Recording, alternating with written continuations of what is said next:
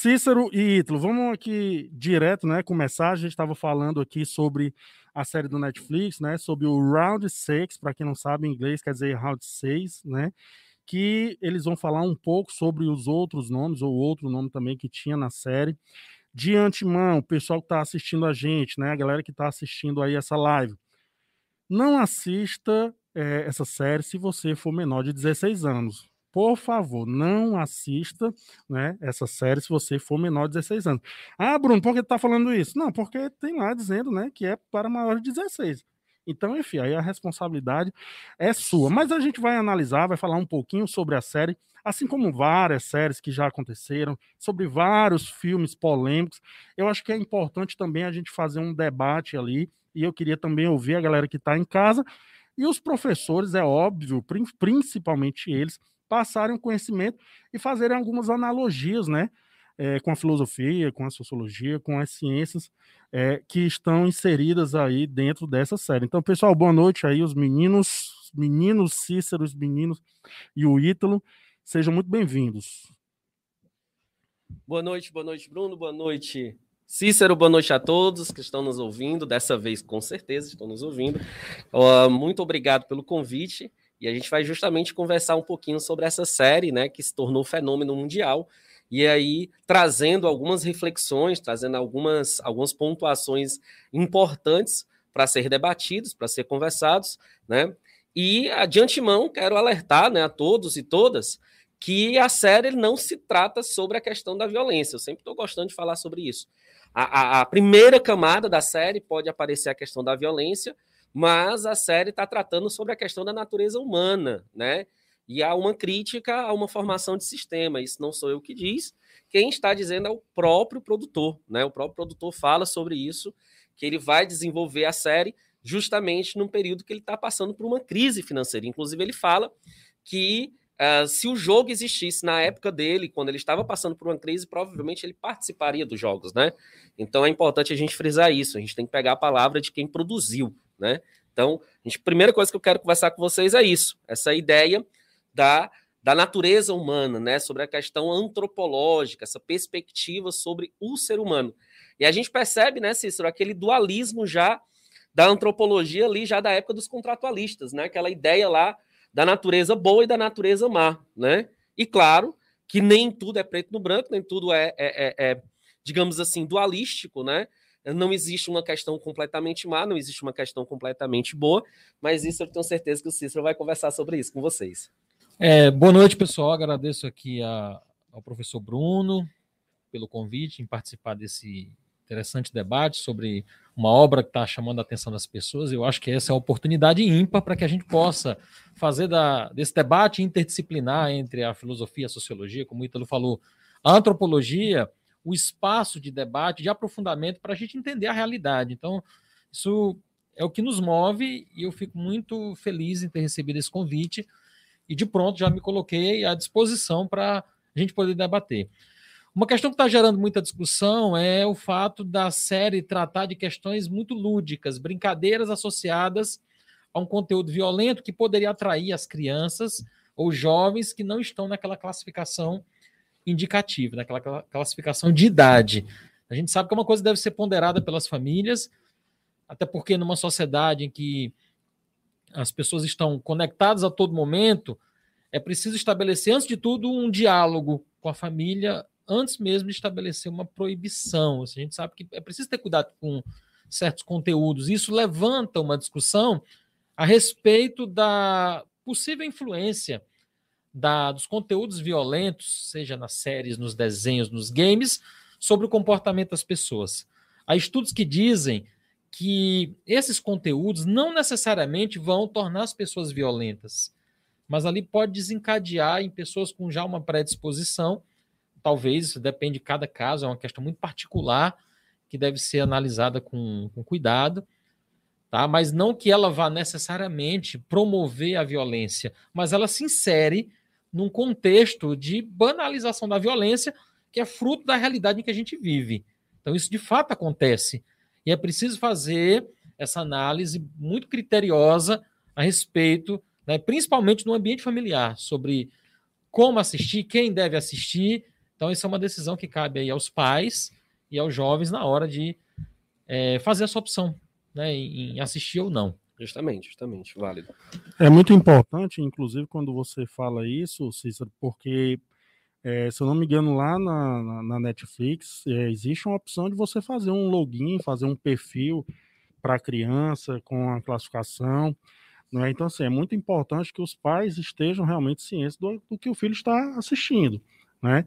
Então, como eu falei ali no início, existe a classificação, assim como todos os filmes ou séries que tem ali, né, e é importante realmente a família estar próxima ali, sabendo o que é que a criança né, ou adolescente esteja assistindo. Você, você falou aí dessa parte da, da violência, e eu lembrei, eu tinha visto até um trecho né, do Nietzsche, né, que ele fala que a crueldade é um dos prazeres mais antigos do, do ser humano, né, da humanidade. Né? Então, assim, eu acho que cabe bem ali é, naquela primeira parte, por exemplo, do, do filme. Porque quem assiste a, o primeiro episódio, ali é praticamente um filme de faroeste. Uhum. Né? Principalmente na primeira prova. Então, assim, você precisa ter um tempo para você entender o que é que vai se passando ali no filme. E é um filme realmente, um filme, uma série realmente que ela toma a tua atenção. Né? Eu acredito que os meninos aí sejam bem mais maratonistas do que a gente, né?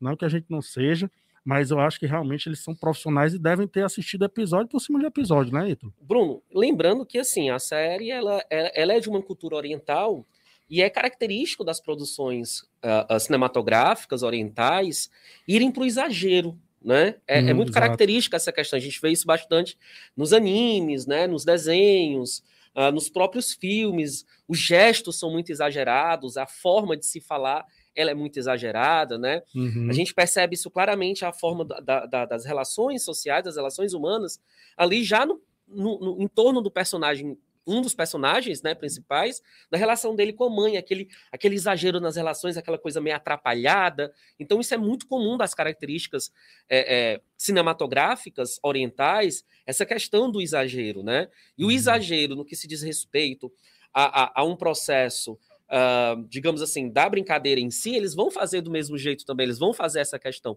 Isso, para quem já assiste, é, para quem já tem um costume de assistir produções orientais, já está acostumado com, com, com, essas questões, né? Então, uhum. desde os animes, os filmes e séries, ele já tem essa, essa característica, né? É, é, a mesma característica, por exemplo, que a gente pode comparar com a, as produções, por exemplo, espanholas, né? Que já tem uma pegada de uma outra forma, de falar das relações humanas na, na, na questão do eros, na questão da, da, da, sexualização, da sexualidade, né? As, as séries espanholas têm essas características. Uhum. Então a gente precisa entender é, que tipo de, de, de, de, produção, que característica tem essas uhum. produções. E aí, uma coisa interessante também, você falou aí do perfil, né? Que pode ser feito na, no stream Netflix. Uhum. Outra coisa interessante é que os pais podem ter acesso ao histórico do que é assistido no perfil, Sim. né? E se o pai achar que a, a, viu alguma coisa que não, não cabe, em vez de brigar, censurar, perguntar o porquê, né? Tentar entender qual é o motivo que levou aquela criança, aquele adolescente a assistir aquilo ali, né? E explicar que não é legal, que não interessa se você quiser assistir com o pai presente, com a mãe presente, fazer todo um processo de explicação, né? Ah, gosto de dizer que o diálogo é o melhor caminho. Sim, com certeza. O meu filho fez uma vez. Pai, eu posso assistir um desenho aqui na Netflix? Pode, vá. E eu estava assistindo Rick and Morty. Aí foram me dizer que é um desenho para maior de 18 anos. Aí eu chamei, conversei com ele, expliquei. Eu disse, olha, esse conteúdo me disseram que não é para sua idade. Aí, mas ele me explicou, a gente conversou e se entendeu. Então acho que, como o Ítalo falou, o diálogo é o melhor caminho. Agora, uma coisa da série que eu gostei, ele tem esse aspecto tá, do humor, meio caricato, que desperta esse lado cômico, mas ao mesmo tempo trágico. Eu acho que esse é um dos segredos da série. Combinar vários elementos, o cômico, o trágico, a violência como elemento ali de, de atratividade, assim como ela traz também assuntos que dizem respeito a uma cultura geral. Então a série é meio que uma espécie de thriller, tem toda uma saga. A gente torce pelo personagem que é cheio de complexidades, é cheio de problemas, não é um herói no sentido clássico, né? uma pessoa cheia de imperfeições, mas que vai procurar né, superar. Isso, inclusive, é tratado na mitologia como a saga do herói, aquele indivíduo Isso. que, pressionado pelas circunstâncias da vida e pelas suas próprias limitações, pelos seus erros, vai procurar evoluir, se desenvolver. E é interessante quando tem um autor, que é o Joseph Campbell, tem o Poder do Mito e tem o Herói de Mil Faces. Ele diz que é uma coisa muito comum da cultura japonesa, da cultura oriental, o herói que se depara com essas dificuldades e desafios encontra no mestre, normalmente a gente estava até comentando aqui um pouco antes, né, encontra no mestre a sabedoria e, de certa maneira, o caminho que ele vai trilhar naquela, naquela saga, naquela trajetória. Então, a série traz esses elementos da cultura oriental que são já de, de conhecimento do grande público. Então, a gente pode dizer que a série pegou também por causa da, da, conexão com a cultura globalizada. Então, há elementos dramáticos no roteiro, até estéticos, que atraem muita atenção do público, e também aspectos da cultura regional, porque desperta o que a gente chama na antropologia de alteridade, Sim. de você, opa, que cultura é essa? Deixa eu entender como é que eles vivem. Ao mesmo tempo que a alteridade desperta o conhecimento do outro, ela lança um outro olhar sobre a nossa própria cultura, buscando as diferenças, entendendo como é que o outro pensa, mas também ela traz essas semelhanças, porque os dramas vividos, os dilemas dos personagens da série, de certa maneira, são comuns a todas as pessoas que passam dificuldades financeiras, ainda mais num contexto mundial de crise. Uhum. Crise agravada pelo coronavírus, mas é bom dizer que essa crise também vem resultado é, da reestruturação produtiva, da mudança do, da, das relações de trabalho, de ataque aos direitos trabalhistas. Então, é uma coisa que a gente vai debater aqui no decorrer da, do podcast. Você, você, vocês acham que ali realmente é uma, é uma, uma grande crítica realmente à sociedade de hoje? né, onde você ali se encontra mergulhado ali na sua vaidade, né, e você esconde essa vaidade até o ponto onde você não controla mais, né, que no caso são as dívidas, né, que ele vai ali, tira dinheiro de onde ele consegue, tenta apostar na sorte, ganha o dinheiro, perde o dinheiro e continua ali devendo, né, e ali vai se desenrolando um pouco da série, não é isso, Ito? Isso, isso, isso, Bruno. A, a série ela, ela, ela é uma crítica, né, a, a essa, a essa sociedade que gira em torno dessa, dessa, dessa vaidade do ego. Né? Se você for perceber, cada personagem, né, os personagens vão ser tratados na, na, São vários personagens, é interessante, uma coisa que eu soube recentemente, todos os, ali, todos são atores, não são dublês, não são figurinistas, todos são atores de verdade, né? Interessante essa questão. Então, ele inicialmente tem ali praticamente 456 atores de verdade. Não é nada é, é, é, como é que se diz? Computação Produzido gráfica. de computação gráfica, não. É, o que é dá mais emoção. Atores, né? né? E isso dá, dá, dá uma. Emoção. E era isso que o ator, o, o, diretor queria, né? O produtor queria. Ele queria uma vivacidade, ele queria uma veracidade, Sim. né? Na, na, nas apresentações, nas cenas e tudo mais.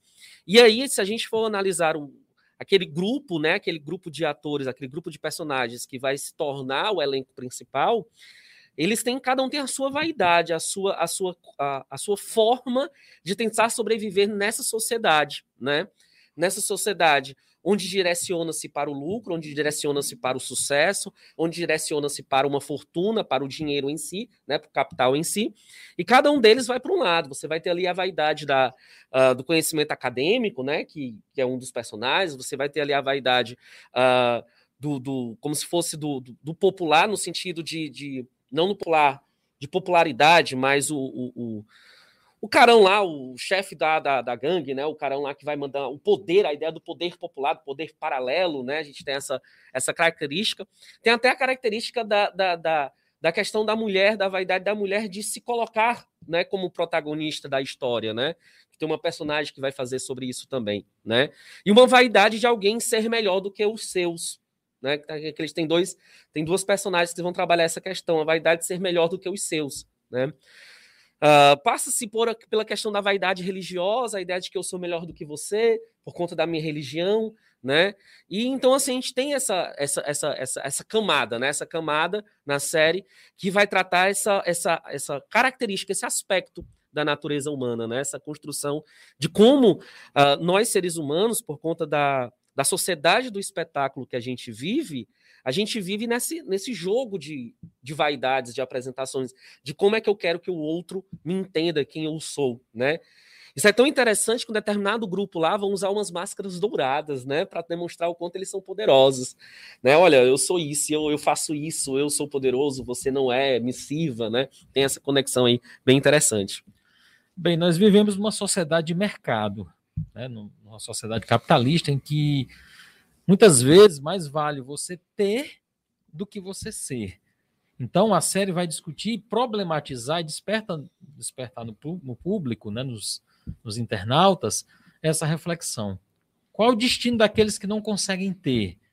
São aquelas os chamados condenados do sistema. Não porque necessariamente cometeram um crime, mas é como se, se você é um devedor, você é um perdedor.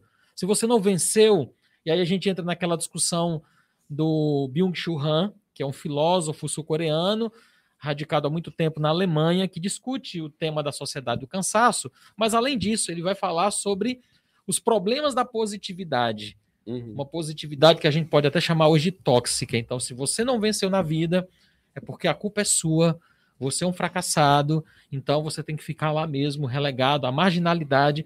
Então ela, ela levanta essa discussão. Na medida que você tem 456 participantes de origens diferentes. E que acontece várias vezes, né? A gente sabe, a gente percebe ali no decorrer da série que isso não é a primeira vez, eles não são os primeiros grupos, né? Mas acontece sempre. Isso, então, é, é, um público anual, né? maior, né? Um grupo maior de endividados, assim. Então, a cada ano tem uma edição, aquilo que a gente comentou em outra oportunidade, aquela ideia do eterno retorno, que você falou muito do bem, Nietzsche. citando Nietzsche. Então, você tem um espetáculo que se utiliza dessas pessoas para divertimento, para gerar lucro, que é, de certa maneira, uma crítica à sociedade em que a gente vive hoje. Esse sistema social em que o que estrutura o que conecta as pessoas são as relações de consumo. Então, se você não tem como consumir, é como se você não fizesse parte dessa sociedade. Você fosse quase um subhumano, quase um Dalit, quando a gente pega aquelas, aquelas histórias uhum. das castas. Então, se você é esse indivíduo, um perdedor, um loser, né, em inglês, se você é um perdedor, você está sujeito aí a, a, abrir mão da sua vida. São as vidas matáveis. Eu estava até vendo uma entrevista, acho que de uma filósofa ontem, e ela fala das vidas matáveis. A gente vive numa sociedade, ou em sociedades, marcadas pela necropolítica, uhum. que é essa, aquela política da morte voltada para as pessoas que realmente não se integram ao sistema. Então, essa política de morte pode se, é, pode se revelar no descaso com a vida das pessoas que passam fome, na, na vida das pessoas que são vítimas da pandemia, daquelas que não conseguem trabalho, daquelas que não conseguem se classificar no sistema. Opa, desculpa. Então, a série levanta essas discussões sobre para onde a gente está sendo levado. Que sistema é esse que estimula nas pessoas esse individualismo? Vejo como os personagens não são unidimensionais. Na maioria deles, podem, eles são capazes de atos de muito dignos, humanos, altruístas, mas quando eles são confrontados com a própria sobrevivência, olha, ou, ou, ou, serei eu ou será o outro. Então, primeiro, eu tenho que cuidar da minha vida. Então, eles são forçados a essa competição. Essa competição em que só um sobrevive. E aí entra aquela história, né, Cícero? Ninguém é de todo bom e ninguém é de todo uhum. mal, né? Então a gente precisa entender que bondade e maldade não faz parte da natureza, mas é uma condição humana, né? É uma condição de existência nossa. E essa condição de existência está conectado com a questão da historicidade que a gente, o momento histórico que a gente está vivendo. Então existe momentos onde a ideia de bondade ela é perfeitamente é mais fácil de ser aplicada do que a ideia de, de maldade, né? A gente vê isso é, é, e, e, a série ela é um pouco distópica nesse ponto, né? Por conta desse exagero a ponto das pessoas se submeterem à própria vida em relação a, ao endividamento do sistema, né? E tem essa distopia, essa, essa carga distópica, mas ao mesmo tempo eu, eu, começo a pensar sobre outras séries que trabalham distopias e trabalham justamente essas questões. Né? A The Walking Dead é uma delas. A gente não tem ali personagens bons nem personagens maus. Temos personagens humanos que vivem essa complexidade dessa condição humana. Né? Então, ou eu ou eles, né? ou eu ou nós. Uh, uh, ou, ou, é, ou nós ou eu, né? Ainda tem essa. Uh, muito tem isso também. Né? Não é à toa que quando o grupo que se forma lá, ele é desfeito. Porque eu, eu tenho que viver o eu, eu tenho que ver o meu grupo. E aí esse grupo, se é desfeito, para cada um viver a sua individualidade, sobreviver nessa individualidade, né? Eu acho que ele fala um, po um pouquinho de cada um, né? Então ali ele começa com o egoísmo, mas você vê ali uma das primeiras cenas, por exemplo, é, que o, inclusive o personagem principal ia né? Não sei todo mundo assistiu, mas ia morrer, e aí o cara vem lá e segura ele ali, né? Então, assim, você vê um pouco de cada coisa. Então, por isso que, assim, às vezes você pode assistir ali a série uma vez, talvez você não tenha entendido ou analisado tão bem. Então, por isso, muita, muita gente, eu já vi, inclusive, gente dizendo, não, mas já, já tô é, na segunda vez assistindo, né? E, quer dizer que, inclusive, eh, o pessoal já sabe que parece que vai ter já, né, a segunda temporada, segunda temporada, né?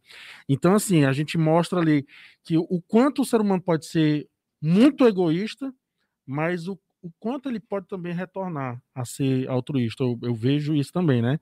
Eu tô vendo a galera participar aqui, a Bruna quer fazer algumas perguntas, mas eu queria perguntar para vocês, quanto é o prêmio total, né, no final do jogo? coloca aí quem é que sabe quanto é o prêmio total, mas coloca o prêmio total em reais. Porque eu, tava, eu ficava assistindo e eu ficava pensando assim, rapaz, é dinheiro demais. Rapaz, é dinheiro demais, deve ser trilhões. Ah, eu com dinheiro desse, tá entendendo? Mas aí quando a gente vai colocar ali para o real muda um pouquinho, muda né? Um pouquinho. E até quer dizer, mas ainda tem, você ainda tem essa sensação de que é muita coisa, tanto, né, que da primeira vez que eles que o dinheiro cai ali, eles perdem, eles falam um valor. Bem, vocês podem escolher. Querem desistir, né? Tá entendendo? Então, assim, você fica. Não, não, não vou, não, não tenho como desistir de tanto dinheiro ali. Então, mexe realmente com, com, com o egoísmo humano também. Bruna, né? Diga lá, a Bruna, só um minutinho, a Bruna, a Bruna Kessler, boa noite, Bruna Kessler. É, ela fala assim, ó. É, os senhores acham que foi orgulho do personagem principal ter passado um ano sem usar o dinheiro do prêmio? Rapaz, eu usaria também, se eu gasto na Mega Sena. Passava um ano sem. Viu, Bruno? Tinha que passar, né? Porque aí, se você vai usar né, o dinheiro, depois que ganhou, né? Mas o que é que você disse? Eu acho que esse tempo que ele passou sem usar o dinheiro é porque quando ele se deu conta de que durante a vida inteira buscou ter dinheiro para viver uma vida feliz mas a que custo? Sim. É como se nós só pudéssemos chegar a essa situação matando um leão por dia, como se diz aí na linguagem comum, ou matando um indivíduo por dia. Ele se decepcionou, que é o que acontece de maneira muito corriqueira, muito comum entre as pessoas que colocam como os objetivos de vida uma satisfação material, uma conquista, é, sei lá, de um bem, a compra de um bem, e aquele é o objetivo, é a meta de vida. Mas quando ele alcança, ele diz: bem, eu cheguei, e aí? É o que uhum. o Raul Seixas diz na música Ouro de Tolo. É. Eu me pergunto, e daí? Eu tenho uma porção de coisas para conquistar, o Raul Seixas dizia. Uhum. Porque a conquista de vida real não, é, não são os bens, não é o dinheiro, não é a satisfação, embora a gente saiba que é importante ter uma vida relativamente tranquila. Mas esse não constitui, esse não é o objetivo final da nossa vida. Eu queria só pontuar duas coisas. Uma delas é a questão da democracia. Eles escolhem Sim. parar o jogo Sim. escolhem voltar. Voltar. Isso foi muito claro, né? Muito claro. É como se ali tem implícita uma crítica aos sistemas democráticos, aos processos de escolha, Sim. que são meras democracias formais. Então, se, ela, se essas democracias nos conduzem sempre ao mesmo caminho, que democracia é essa? É uma democracia puramente formal, puramente de Araque, é uma mera simulação, uma mera representação. Saramago, José Saramago, escritor português, falava muito sobre isso. Que essa é uma democracia de fachada, aquela que se limita ao cidadão votar a cada dois anos aqui no Brasil, escolher lá um rol de candidatos que vai resultar no mesmo fim, não é uma democracia. Tem um filósofo francês chamado Jacques Rancière, que fala também sobre isso no livro O ódio à democracia. Isso que no final das contas nós vivemos uma sociedade oligárquica, em que você tem poucos privilegiados que detêm o controle não só do dinheiro, mas do poder político, e usam do sistema formal de escolha de representantes, as eleições, como uma forma de validar aquela desigualdade, validar aquela opressão. É o que acontece também na série. Uhum. Outra coisa que a gente até já chegou a falar sobre isso, não é, Ítalo? a questão da meritocracia, se você quiser é, dar uma palavrinha, eu posso complementar depois, para que eu não fale. Estenda é. muito, tá? Senão fico É, porque assim, a gente percebe que a, a, a série ela vai fazer uma crítica a essa questão do, do, das questões meritocráticas, né? Dessa, dessa argumentação da meritocracia, né? Uh, dois personagens, eles. Eh, vários personagens são colocados dessa forma, né? Entre eles, o, o, o, o amigo do personagem principal, que fugiu o nome dele aqui agora, é, que é o cara que foi para a universidade, né? É, é, o, é o que foi estudar, é o que era o melhor do bairro, né? O que o único que conseguiu. E aí, também estava endividado, né? Inclusive uma dívida muito alta. Eu me lembro, eu, eu, fui olhar uma vez, o, o, Bruno perguntou sobre essa questão dos valores, né? E assim, o, o valor que eu decorei, né? O valor que eu, eu fiquei gravado na minha cabeça, é porque o, o personagem principal ele, ele pede sempre uma mesma quantia para todo mundo, né? Ele pede para a esposa, ele pede lá para o amigo, ele pede a mesma quantia. Essa quantia transformada em reais é como se fosse 50 reais, pra, aproximadamente, né? Entre 40 a 50 reais. É, a Bruna Kessia e o Ricardo Saraiva falaram aqui, eles converteram. A Bruna disse que tem até uma tabela com a conversão Olha e o Ricardo aí. falou. e o nome do personagem é o Sanhun, a San, Bruna falou. Sanhun, Sanhun.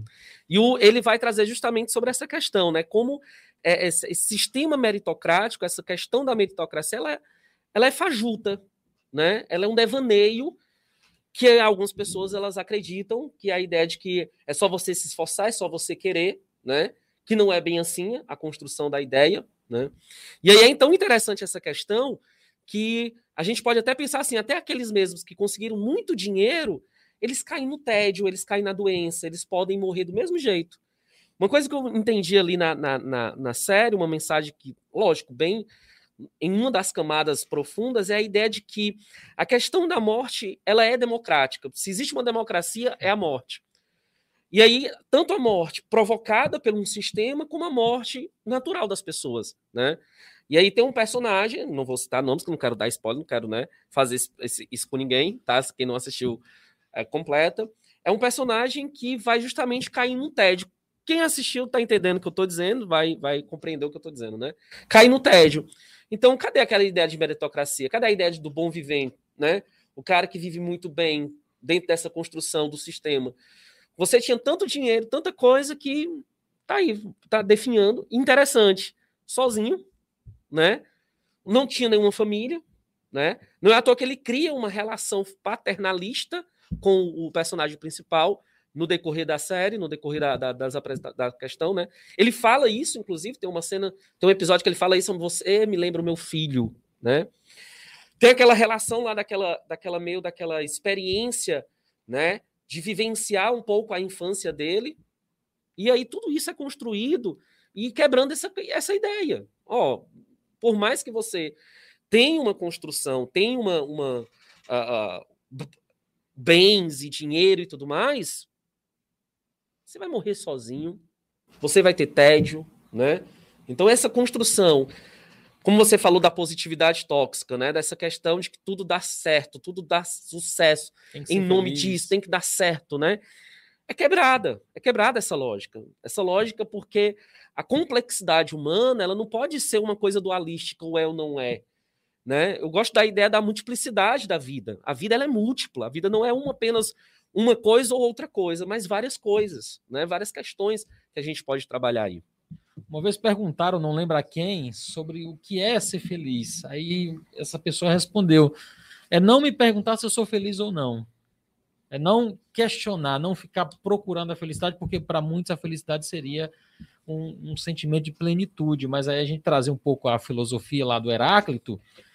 Se você não tem momentos de tristeza, como é que você vai saber o que é a felicidade, a alegria? Então, o mundo, como você disse, é marcado por essa complexidade, por essa dualidade.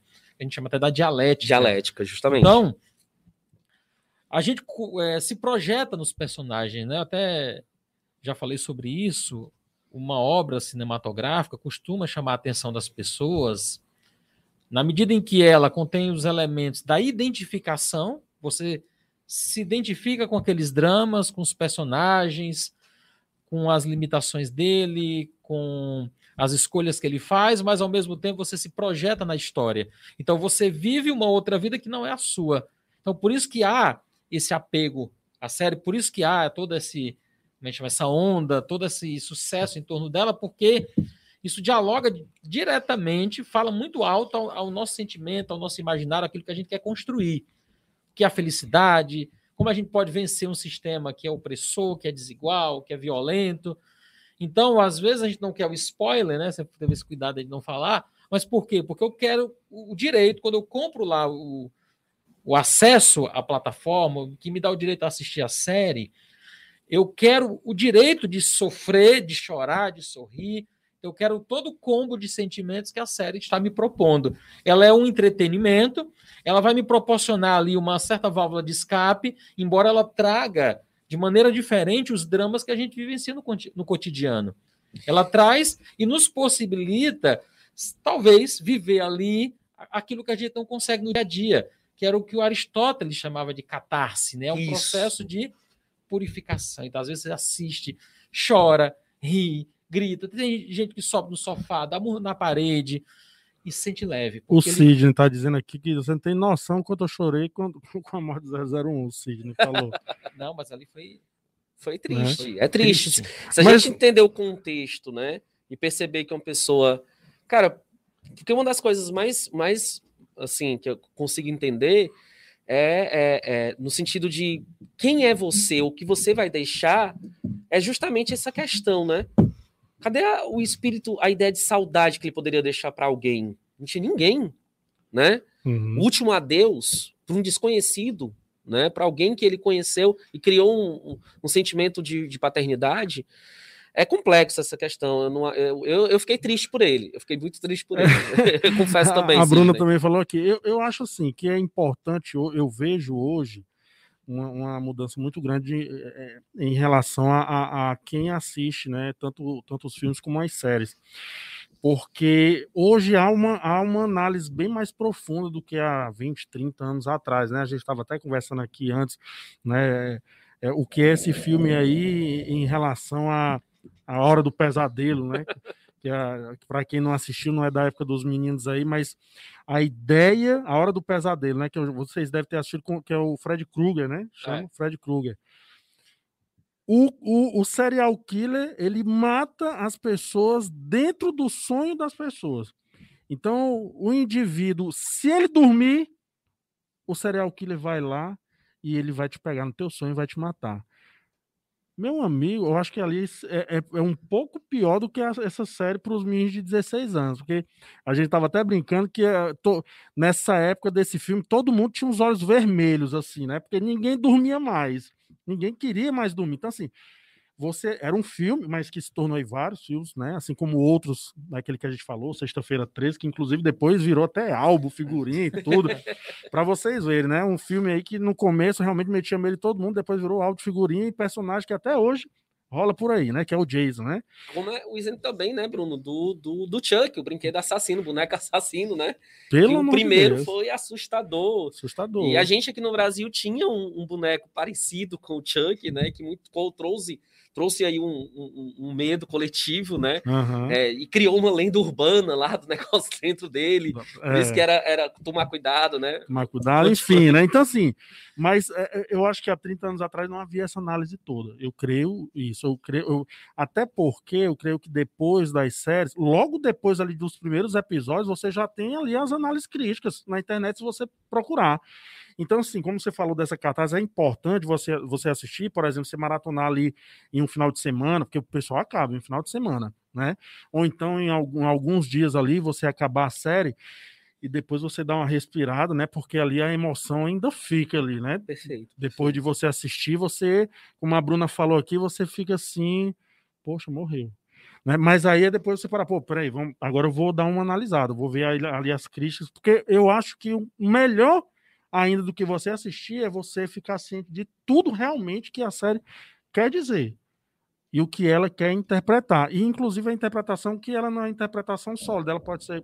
A minha interpretação pode ser de uma forma, a sua pode ser de outra, porque você pode ficar tocado pelo egoísmo, você pode ficar tocado pelo altruísmo, tá entendendo? Então ela, ela pega diferentes emoções ali, né? Bruno, isso é o que o Humberto Eco, semiologista, romancista italiano, chamava de uma obra aberta. Uma obra de arte aberta à análise, à interpretação do público que assiste. Então, cada um pode trazer a sua contribuição, a sua análise, que talvez não seja, né? A minha análise não vai ser a mesma do Ítalo, mas isso não quer dizer que uma vai invalidar a outra, ah, porque o Ítalo viu isso, então quer dizer que a visão dele está correta e a minha está errada ou vice-versa. Não, cada um analisa de acordo com os instrumentos que ele tem, com a visão de mundo, com os referenciais que cada um carrega. Então, é o conceito de obra aberta mesmo que torna o debate tão rico, tão complexo sobre essa obra, né? Essa, E, e- essa série. e me Você falou do Humberto questão, Eco, eu né? só lembrei do nome da Rosa, né? Sim, o nome da Rosa é o romance dele mais É, conhecido. incrível. Me né? lembrei agora da questão da intencionalidade dentro da questão da fenomenologia, né? Então, quando a gente tem a consciência daquele algo e aquele algo fala sobre nós, ou, ou, ou aquilo que é percebido por nós, a gente vai ter o, a catástrofe, a gente vai ter o insight, a gente vai ter a percepção sobre aquilo que a obra fala, né? Então, assim, ah, e aí o Bruno falou sobre essa questão do pessoal maratona e papapá, uma, uma sugestão que eu sempre falo, né? Claro, um conselho, ah, use se você quiser, é justamente você assistir uma série um pouco mais pesada, com, com uma crítica social, ou com uma crítica sobre o comportamento humano e tudo mais, dá uma pausa, vai assistir um besterolzinho, vai assistir um negócio mais live, ma- mais, mais light, né? E depois vai para outra questão. Não, não emenda, não, porque senão a, a questão da nossa, da nossa, é, é, da nossa psique, da nossa personalidade, a nossa, nossa consciência, ela começa a se afetar um pouquinho, né? Então dá um, toma um cuidado, assiste uma bobagemzinha, assiste um besterolzinho mesmo. Dá uma aliviada. É, aí Mas- depois volta e assiste o, Mas né? essa é uma característica contemporânea. As pessoas gostam de maratonar, que é uma coisa muito intensa, mas de curta Uhum. duração. A gente vive numa sociedade hiperconectada em que o volume de informações a que a gente acessa é muito grande. Então, eu lembro de uma época, que não faz tanto tempo assim, que as séries eram lançadas no- na TV a cabo, TV fechada a cada semana. Então, você tinha que esperar o episódio. Hoje não, ela é, ela é colocada, ela é disponibilizada na plataforma, todos os episódios, e tem gente que assiste E assim surgiu a ansiedade. Né? Porque perfeito, você velho. ficava esperando a semana, né? E sorte de quem já pegava a série quando já tinha saído tudo, porque É. aí, aí começou maratonar. Maratona. Porque realmente né, existiam séries que você não conseguia parar de assistir. Eu tenho o hábito de assistir aos poucos. Não gosto de maratonar muito. Eu vejo um, dois episódios, aí vou ali refletir, analisar alguns aspectos. Você é, você é frio. É, Você é frio. eu espero. Eu, eu sou do maratonar, eu sou do, do virar mesmo assim, aproveito, tipo, férias, ou então é, feriadão, né? E, e maratono. Pega assim uns seis episódios de uma vez, quatro episódios de uma vez, metade de uma vez e assisto, né? Eu gosto de ficar ali matutando, refletindo sobre os personagens, as conexões com a sociologia, com a filosofia, para depois seguir. Então, eu sei que hoje não é muito comum. né? O hábito das pessoas é, é ver em sequência, aquela coisa muito rápida. Então, assim como a gente sabe que né, nós vivemos hoje num, num período em que tudo se acelera, tudo muito rápido. Então, a velocidade de acesso à informação muitas vezes se confunde com a pressa. Aquela ideia de que você está conectado em várias redes sociais, que precisa saber sobre o mundo. Então, a velocidade, que é uma coisa marcante no mundo contemporâneo, acaba se convertendo na questão da pressa. A gente querer fazer tudo muito rapidamente, o que aumenta, o que potencializa os quadros de ansiedade. O Ricardo falou assim, frio e calculista. Acho que é o Cícero, né? E assim, bem, ó. É. E em caixa alta, E né? bem- Sim, né? E ele, ele colocou que o Amazon coloca algumas séries semanalmente, né?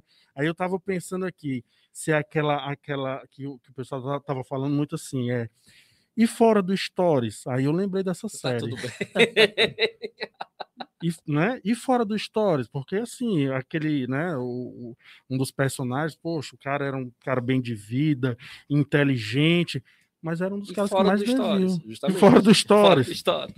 tá entendendo? Então, assim, é aquela outra crítica, né, a essa sociedade, né, eu não vou nem entrar mais nessa filosofia, porque vocês que têm que falar aí, mas assim, tem muita coisa, né, para os meninos ali assistirem e pensarem. E voltando, a gente está falando muito aqui, né, e analisando, e sempre dizendo, é uma série com classificação de 16 anos, é importante, né? Existe um perfil que os pais acompanhem.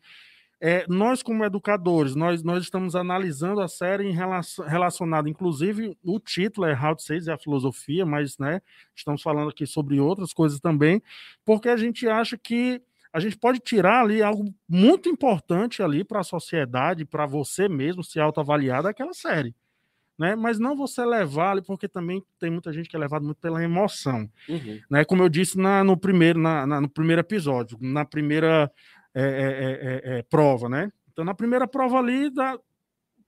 quando acontece ali a primeira prova, você, opa, peraí, já saiu um monte de gente eliminada aqui, vai ser todos os episódios desse jeito. Então, para quem não é acostumado, né, como a Bruna falou, o Ricardo aqui, você já fica assim paralisado. É. Então é importante você deixar a emoção ali baixar e não, vão, vou continuar, né, Ito? Sim, sim. O Cícero estava falando sobre a questão dessa, e a gente estava falando justamente sobre essa, essa, essa questão né, do, do, do, acelerar, do assistir tudo de uma vez, e eu me lembrei do Horkheimer, no Eclipse da Razão, quando ele vai falar sobre a questão do, do, do, processo de desumanização do ser humano, quanto mais aos avanços tecnológicos. Né? Então, é, por exemplo, acredito que você, ah, não sei o Bruno, né, não, não, me recordo aqui, acredito que sim, o Cícero eu tenho certeza, né, que a gente já conversou sobre isso. Mas, por exemplo, eu, eu, eu sou do momento onde você, para assistir um filme, é, se você já tivesse pego na locadora a fita, não, já assistida, você tinha que rebobinar fita, né, para assistir o filme. É, você quisesse ouvir uma música, você tinha que trocar o, o lado, né? Do, do, de um disco. Então, assim, as coisas foram ficando cada vez mais rápidas, né? Uh, sai o LP, entra o CD, sai o filme, entra o DVD, sai o DVD, entra o streaming, né? Uh, e detalhe, tanto no DVD como no, no, no, no, no, na fita, você tinha os trailers do filme, né? Que vinha antes do filme. Né? E na, na, plataforma já não tem mais isso, não tem essa questão do trailer. É o filme já pronto, é a série já pronta. Uh, e aí, essa questão de como a, a questão da, da do, do, do, acelerar os, os, meios de comunicação, como eles aceleraram as coisas, aceleraram as coisas, a música também é assim, né? Antigamente você tinha as músicas que, para começar a letra, tocava todos os instrumentos, né? O carinha da, da, da, da, da, da coxia do show falava também, né? Os Ruge, a galera dos bastidores, todo mundo falava. Aí depois começava a música. Hoje não, já já começa cantando antes, músicas curtas, né? Ah, por exemplo, uma faroeste caboclo hoje em dia era ina é inadmissível numa plataforma de não streaming. Teria, acho que não teria espaço. Não né? teria espaço, né? Uma música que dura nove minutos, que conta uma história, né? Que foi deixado ali um roteiro de filme, inclusive, né? Uhum. Ela e, e claro que eu tenho que falar dela também, né? Da saga do vaqueiro. Sim, sim. sim. E, Não, essa é, é clássica. É, a gente, a gente fala muito da, da, da é saga do vaqueiro, né? Que é outra música que conta uma história. Então, tudo é muito rápido. E esse muito rápido a gente tem que pausar, desacelerar para digerir toda a informação.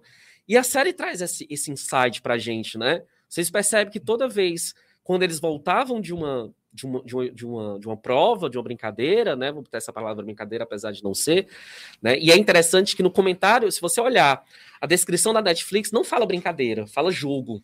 É um uhum. jogo. Ele não deixa que é, ele não fala que é brincadeira, né?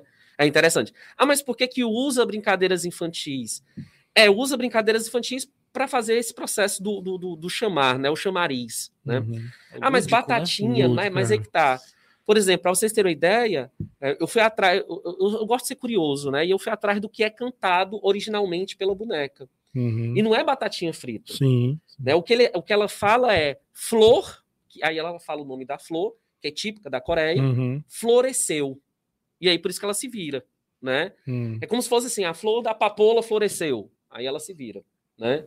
E até mesmo o, o, o, o jogo, o, o nome do, da série, né? No coreano seria jogo jogo da Lula, por uhum. conta da brincadeira principal que é o jogo uhum. da Lula, né? Sim. Que é justamente aquele quadrado. Que ele fala no começo, lá que mostra no Pronto, começo, né? Justamente, justamente.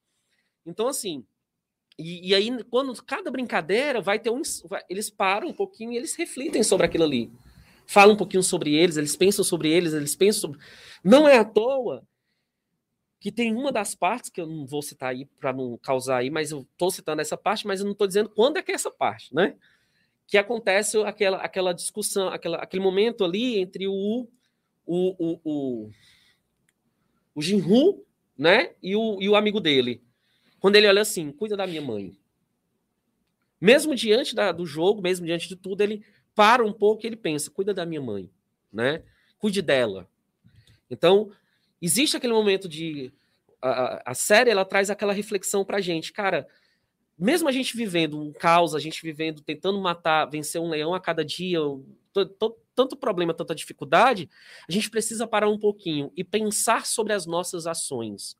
Uhum. E aí uhum. segue uma dica para a galera, né? Galera, pensem sobre as suas ações, pensem sobre aquilo que a gente faz, né? Até o, o, o que é que nós fazemos que afetamos ao outro, né? Seja positivamente, seja de forma negativa, né? De forma que precisa, precisa se melhorar. E é pensar as nossas ações. E aí entra aquela ideia do eclipse da razão que eu comecei nessa fala. Acho que eu Exatamente. agora. Não, É, bem. O Ricardo falou aqui que parece que o Brasil foi um dos únicos países que, que mudou o nome. Inclusive, pelo que eu vi, é, é, mudou, na verdade, o, o nome inicial era esse, Round 6, aí depois mudou para jogo da Lula, né? E no Brasil ficou sendo Round 6, né? Eu acho que o pessoal aí já viu um pouco, é, por conta das analogias aí. Mas, enfim, talvez esse, esse nome foi um nome até mais acertado, né? E, inclusive, é, é, o- eu, pelo menos para mim, eu gosto de assistir o filme legendado porque eu penso assim, você, ator principal, vou dizer, por exemplo, né, se você é o Tom Cruise, vou dizer, você é o Tom Cruise, você é ator principal, Tom Cruise, você tá ali no calor daquela emoção para você fazer aquela cena, você pendurado naquele helicóptero. E aí, claro, não tirando mérito, mas aí vem o dublador que está dentro de uma salinha ali, né? Não tem toda aquela emoção. Então, eu comecei a assistir em coreano, que é- eu acho fantástico. né? É que eu me lembro do Cavaleiro do Zodíaco, na época que eu assistia, Sim, né? sim. Muito, né? Então, assim, aí, aí, aí o meu cunhado que estava assistindo comigo disse assim: ó, é melhor tu assistir em português, porque tu não vai entender. Entendi. Então, assim, eu curti um pouquinho ali, só no início, mas depois coloquei para o português, para você entender. Mas quem quiser assistir também é bem interessante. Você, inclusive, nosso diretor assistiu, maratonou, ele falou maratonou e assistiu todinho aí no final de semana e assistiu em coreano, Massa. né? Tá entendendo? Massa. Depois, nosso diretor, doutor Filgueiras Neto, assista agora, mais uma vez, agora em português Português. né? Que é bem, é bem diferente. Até para entender aí o que os jovens aí estão sentindo, né? O Sidney colocou, não entendi a coerência. Peraí, que subiu aqui, né? Tanta gente falando. Eu não entendi a coerência dessa adaptação para Batatinha. É, eu acho que isso daí é, da, é, loca, é local, né, É. Cícero? Acho que para a gente aqui seria outro nome, né? Aqui. É, você brincou muito pega-pega, não foi? É, poderia ser pega-pega, Tá poderia entendendo? ser Que um, era- dois, três meses já. É, tinha né, um que você fica ali paralisado, né? Não vou dizer o nome, porque era tão feio, não tão besta. né, que é Joa Cola, né? Não? Joa Cola. Ah, é! Jo- Era, Cícero, também não, Não não lembro, Joa não Cola. lembro. Joacola, Né, entendeu? Você ficar parado ali. Tá entendendo? Pessoal, isso é faz algum tempo, pouco tempo, né? Quando a gente era criança, faz pouco tempo. Não, foi, foi um dia Bruno, que essa questão que remete à infância, a tempos passados, a coisa nostálgica, tá meio que em moda, né? Eles, Sim. essa alusão ao- às brincadeiras dialoga diretamente com o sucesso da série Stranger Things, que faz um resgate dos anos 1980, o período da infância, em que eles inserem lá na série norte-americana um cenário de terror Hum, né? Mas tem também esse, esse componente da infância, porque desperta nessas pessoas que já têm, sei lá, 20, 30 ou até mais, né, essa, essa memória afetiva. Então, Porque isso você acaba- olhou para mim e disse- até mais. É porque eu- me incluo nesse, Ah, nesse tá rol de pessoas Tá que já bom. passaram dos 30, entendeu? Entendi. Aí, como eu tenho 25 ainda, Mas que, que isso, Cícero, não é por acaso, é pensado, né? Sim. É pensado para você pensado. realmente ali captar ali a atenção, né? De quem está assistindo. Então você acaba lembrando ali, né? E como eu falei, para vocês meninos que assistem, né, essas séries que estão assistindo, que inclusive existem séries, por exemplo, existe uma série, eu acho que hoje ela deve estar no talvez no Globoplay, que é Sob Pressão, é? Sob Pressão, aquela que são do, do- dos médicos em um hospital Sim. público. é, tá na. Eu não consegui assistir muito ali aquela série, alguns capítulos. Pra mim, eu não consegui. Eu achei muito impactante. Eu achei muito real. Eu achei muito real. Então a série ela coloca é, a- às vezes um idoso, às vezes uma criança. Então a série ela vai impactar a- aquilo que vai mexer com você, né? Aquilo, na verdade, aquilo que mexe com você é que você para para refletir. Então nesses episódios da série também tem isso para cada um, né? Mas como eu disse, é importante que vocês analisem também. Mas o Bruno só tem 21. Muito obrigado, viu, Ana Raquel? Um ponto na média, certo? É, seria Jo, jo Estátua. Jo Estátua que a, a Bruna Kessa falou. Olha aí, nosso professor Dênio Marques, rapaz. Dênio Marques participando ali. Já deve ter assistido também com a- ali enquanto sua filhinha está dormindo, né? Ele tem uma filhinha pequena. e aí ele aproveita para maratonar também. O Gustavo falou que a, a série em inglês é Green Light, Red Light. Meu inglês é perfeito, mas é britânico, viu, Nossa, pessoal? Entendi. Nada a ver com o original. Se você quer falar alguma coisa, Mas né? no Brasil, esses nomes em inglês são muito atrativos. A gente É, vê que não a é? série Game of Thrones aqui no Brasil manteve o título original. Ah, Em Portugal era Jogo de Tronos, na Espanha Juego de Tronos. Quer dizer, uhum. eles adaptam, eles traduzem, mas a gente tem esse hábito de conservar as palavras em inglês, porque é uma coisa que está na moda. É, eu pedi licença só porque eu escrevi um artigo sobre a, a série, estou tentando, vou ver se eu consigo publicar no jornal. Eu queria só ler um trechinho Vai lá. que eu desenvolvo aqui uma reflexão, que diz assim: a empatia do público com os endividados submetidos aos jogos mortais suscita a pertinente crítica ao egoísmo competitivo, impulsionado por um sistema econômico indiferente ao sofrimento alheio. A gente está vendo agora pessoas pegando comida dentro do caminhão Nossa, do lixo. Aquela cena estarrecedora. Enquanto isso, as bolsas sobem, o lucro de determinados grupos econômicos continua intacto, então o sistema econômico é indiferente ao sofrimento dos mais pobres. É isso que eu discuto no artigo. É, é, cadê? É, diz assim, a trama remete à sociedade de mercado em que o crescimento do número de bilionários contrasta com a inflação dos que passam fome. Esse contraste social. Em que no momento de crise como esse em que a gente vive, eu vi ser inaugurada uma loja de carros de luxo em determinado shopping de Fortaleza. Shopping. Mercado imobiliário a todo vapor em determinadas regiões da cidade. Incrível, incrível. Né? Então é uma coisa que não diz só respeito à Fortaleza, ao Brasil, é o mundo. E a série, de uma maneira, como é que a gente pode dizer, usar um termo meio complicado, transfigurada, metafórica, aborda essa questão. Ele diz assim: na vida e na arte, são tempos de relações desumanas que privam as pessoas da própria identidade e convertem corpos matáveis, pessoas que podem ser mortas, para deleite de uma seleta plateia de VIPs. O devedor é o indivíduo que perdeu a dignidade. Não tem nome, é apenas um número. Eles carregam um número, né? É raro eles falarem o próprio nome lá, porque eles são identificados pelo número. Uma cifra negativa. Um CPF cancelável. Comum, né? Falar hoje sobre é, CPF infelizmente, cancelável. né? A eliminação é o suplício final para quem cometeu o pecado de não honrar os débitos que possui. Esse é o suplício final, é a eliminação é o CPF cancelado. Tá? É, essa é a marginalidade das pessoas que devem, que não honram com seus compromissos. A série expõe isso de maneira muito dramática. Sim, sim. E é interessante essa questão, né, Cícero? Você estava falando ali da questão do, do, da loja, do papapá. E ano passado, no meio, no auge da pandemia, a, segundo a revista Exame, a revista Forbes, o Brasil ganhou 11 novos bilionários durante a pandemia, né? E aí aquela pergunta sobre a questão que muita gente falava muito sobre isso, né? Estamos todos no mesmo barco.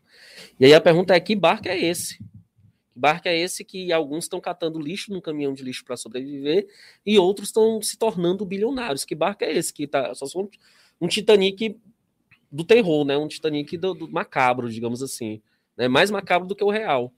E a série tratava, eu acho massa fazer uma alusão em relação à série que a gente está comentando, é, porque tem essa questão também. Você vai ter lá, como você falou aí na sua reflexão, o grupo dos VIPs lá, e que vive muito bem. E é interessante que a, a, a, eles vão ter, eu não vou dizer o que é, né, para não dar spoiler, mas eles vão ter uma ligação com carniceiros, com, com, com rapina, com, é, é, é com predadores, né? E aí quem assistiu sabe qual é a ligação, né? E quem não assistiu vai, vai perceber. E vai ter um grupo de pessoas que olha que interessante, que está ali entre, digamos ali, que está fornecendo aquele processo todo. Que vai ter o que manda, que vai ter o que, né, que executa. Que aí você, naquele outro momento que a gente teve, é, trazendo aqui para a galera, que lembra aquela tripartição lá de Platão, né? A questão dos guerreiros, a questão dos trabalhadores, a questão de quem manda. Né? E é interessante que até dentro desse processo é maluco que o processo de corrupção e o processo de, de, de, de se dar bem é questionado. Porque esse grupo de pessoas eles vão querer se dar bem em cima do grupo. Só que existe uma, um, um, um meio que uma moralidade deturpada, uma, uma moralidade mórbida lá na, no jogo, né? Que é o quê? Ninguém privilegiado com informação. Opa, será que ninguém? Porque tem um cara ali lá que é, né? Mas tudo bem. Ninguém é privilegiado com informação. Né? E aí tem o personagem lá, o, que a galera fica brincando que tem uma alusão com o Darth Vader, né? ele, ele... Darth Vader com Minecraft. É, né? ele tem lá uma... Ele fala sobre isso. Ele diz, olha, eu não estou preocupado se vocês vão vender esses órgãos, não estou preocupado, não quero saber disso. Mas vocês soltaram informação para um participante, não pode, né? E aí acontece o processo de punição.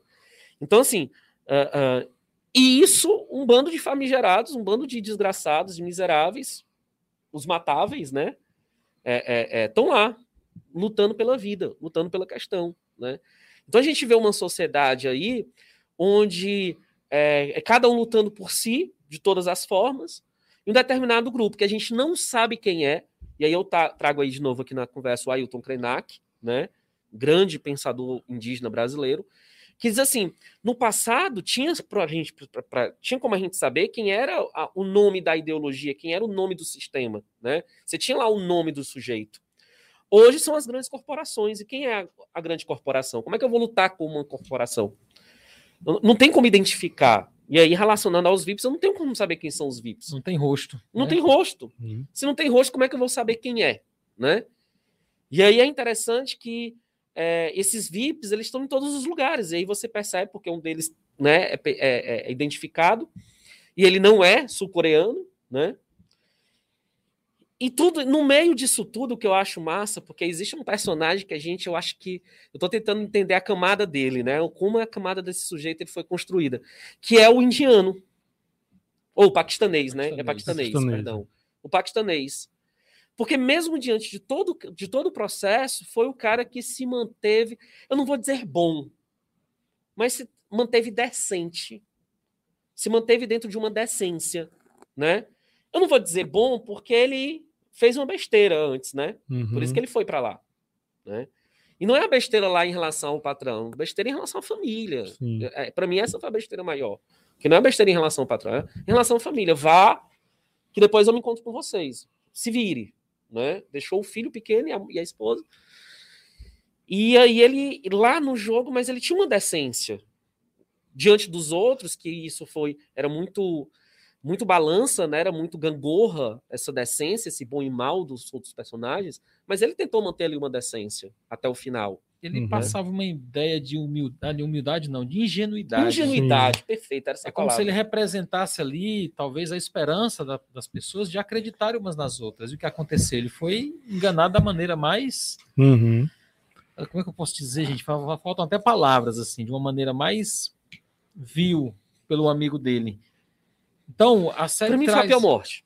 Para mim, foi a pior. E eu acho que aquela, aquela prova é a menos violenta. E é a menos violenta, justamente. Mas é a mais cruel, porque ela revela aonde o indivíduo pode chegar para sobreviver. Então, tem um lá que engana o idoso, o outro engana o rapaz ingênuo. Aí tem lá uma decisão que é difícil entre o, marido e a esposa, quem vai sobreviver, uhum. quem vai morrer. Então há uma cumplicidade entre eles, mas no final das contas alguém vai se dar bem. Na primeira cena você já acha assim, ah, esse daí vai ser o bonzinho do filme, né?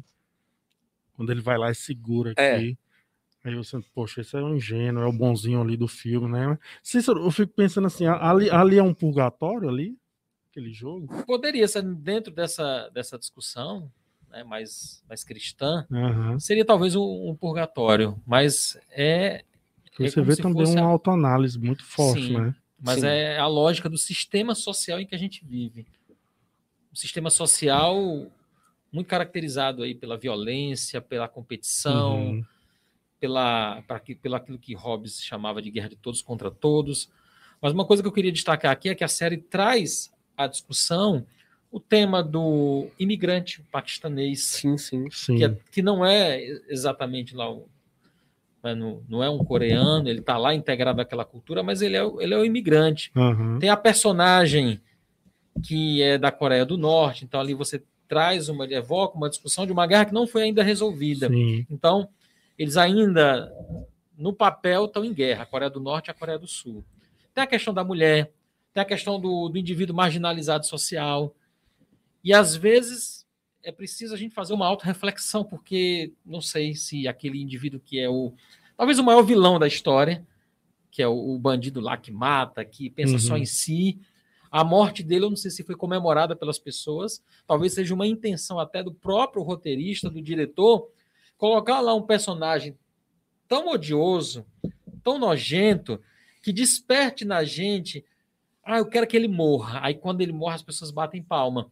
Isso me faz lembrar uma cena do filme Coringa, do Todd Phillips, com Joaquin Phoenix, uhum. no papel principal, em que o Coringa mata um ex-colega de, de, de, trabalho e é uma cena grotesca. Tem um anão lá, o anão fica desesperado. Quando ele vai tentar fugir da casa do Coringa, uhum. ele não consegue alcançar a fechadura. E eu estava no cinema e as pessoas rindo daquela cena uhum. horrorosa, trágica. Eu acho que foi, foi bolada com o objetivo de dizer o seguinte: olha, essa barbárie não é só desses grupos doentios, das pessoas que realmente têm problemas ou que cometem atos cruéis. Ela também faz parte do cotidiano de vocês, pessoas de bem. Aquilo que a Hannah Arendt chamava de banalidade do, do, mal. mal. Então, acho que a série também levanta esse questionamento de maneira muito sutil, que deixa na gente a possibilidade de, de refletir. Quer dizer, nós somos humanos, buscamos o bem, mas somos capazes de comemorar a morte de um indivíduo. Ah, mas ele fez por merecer.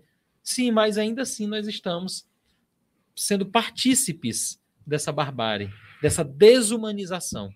É, o, o, o filme, assim, a gente está chegando no final, inclusive, muito rápido, né? Porque Nossa.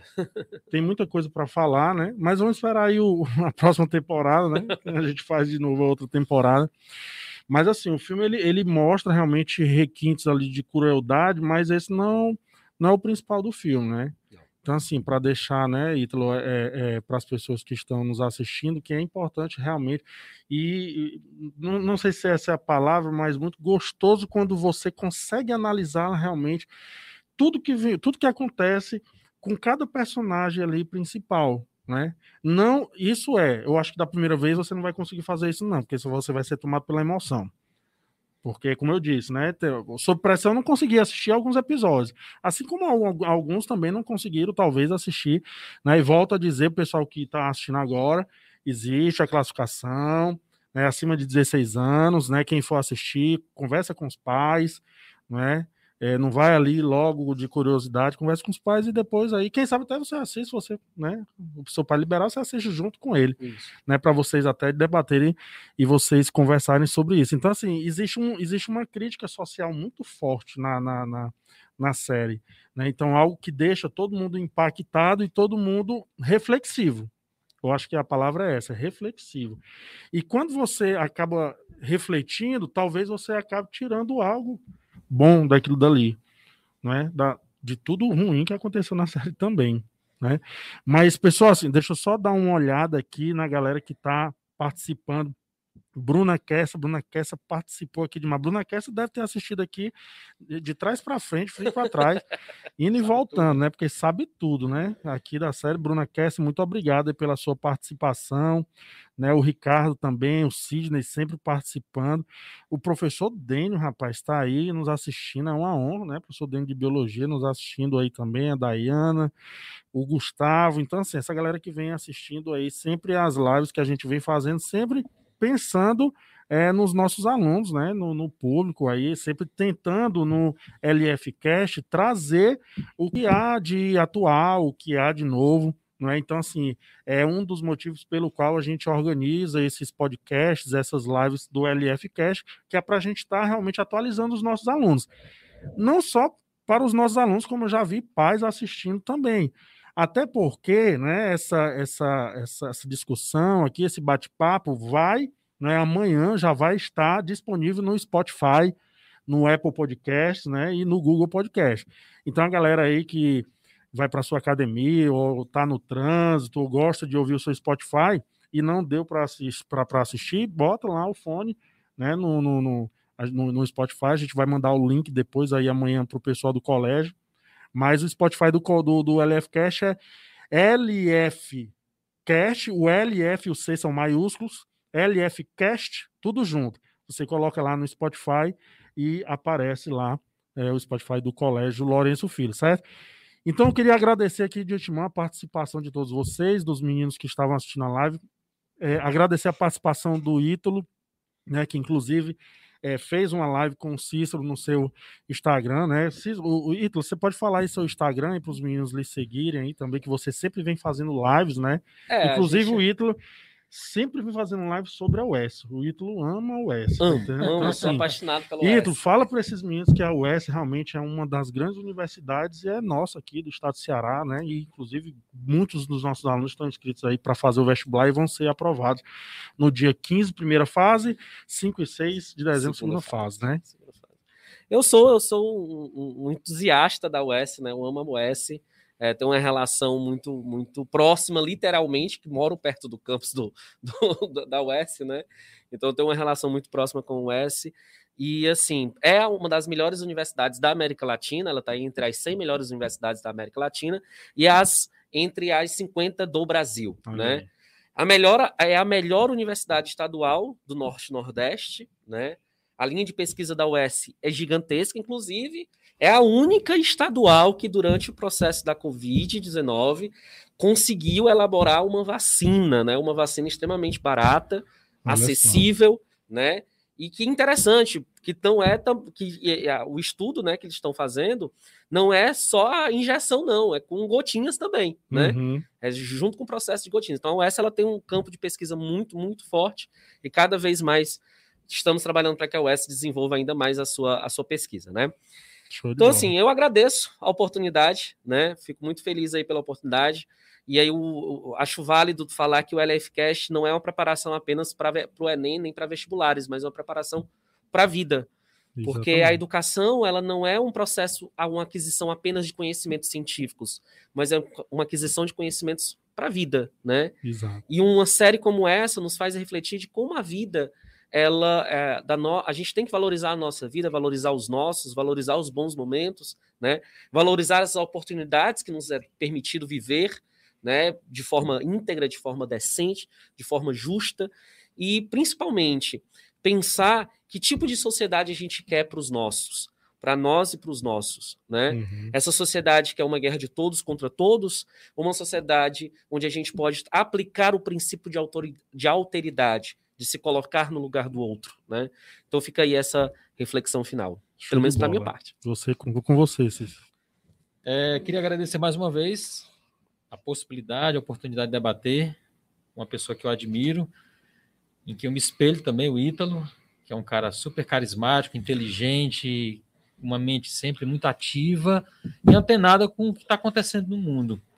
Então, eu queria finalizar minha participação com o um trecho final do artigo, em que eu faço meio que o arremate da série, tá? E as reflexões que ela suscita na nossa consciência. Round 6 é o entretenimento que incomoda, pelo conteúdo violento e pela evidência constrangedora do quão a humanidade é ou pode ser cruel. Confrontando, confrontado com a própria morte, cada um pode ser levado a matar brincando Difícil aceitar que cidadãos de bem possam cometer atos criminosos, mas Hannah Arendt já havia falado sobre a banalidade do mal. Se o roteiro da civilização fracassou, é arriscado apostar. Assim como na ficção, a realidade deixa em aberto o caminho para o desfecho. Nós não temos uma solução. A humanidade fracassou, nós não, não temos essa resposta Sim. ainda. Assim como na série, não sabemos o que vai acontecer. Na saga do personagem herói de Ru está o fio de esperança que ainda resta à humanidade. Quer dizer, em meio a tantos problemas, uma vez me perguntaram, professor, quer dizer que o papel da sociologia é só falar de problema do que há de ruim? Não, é problematizar. Exato. É tirar, digamos assim, esse, esse véu do, do da romantização. Problematizar, discutir as questões da sociedade, mas apontar também caminhos para a solução Sim. desses problemas. Esse é o fio de esperança a que nós nos apegamos ainda. Então, deixo aqui é, essa reflexão e agradeço mais uma vez a oportunidade tão rica de debatermos entre amigos, entre alunos e fazer com que esse conhecimento seja compartilhado. Muito bom, Cícero, muito bom. Inclusive, é, você fala, esse artigo ainda vai sair, não é, Cícero? É, eu vou tentar a publicação dele no Jornal Povo. Eu envio certo. e vou tentar. Né? Você, você pode falar aí que é, você está sempre né, colocando artigos aí no Jornal Povo, Sim. não é isso? Periodicamente eu envio os meus, os meus artigos para o jornal e vejo com a, com a, editoria de opinião a possibilidade de publicar. Uhum. Então, em primeira mão aí, vocês. Né, primeira mão, gostei. Ouviram em áudio aí, né? O, o próximo artigo aí do professor Cícero, que inclusive fala sobre, sobre esse tema.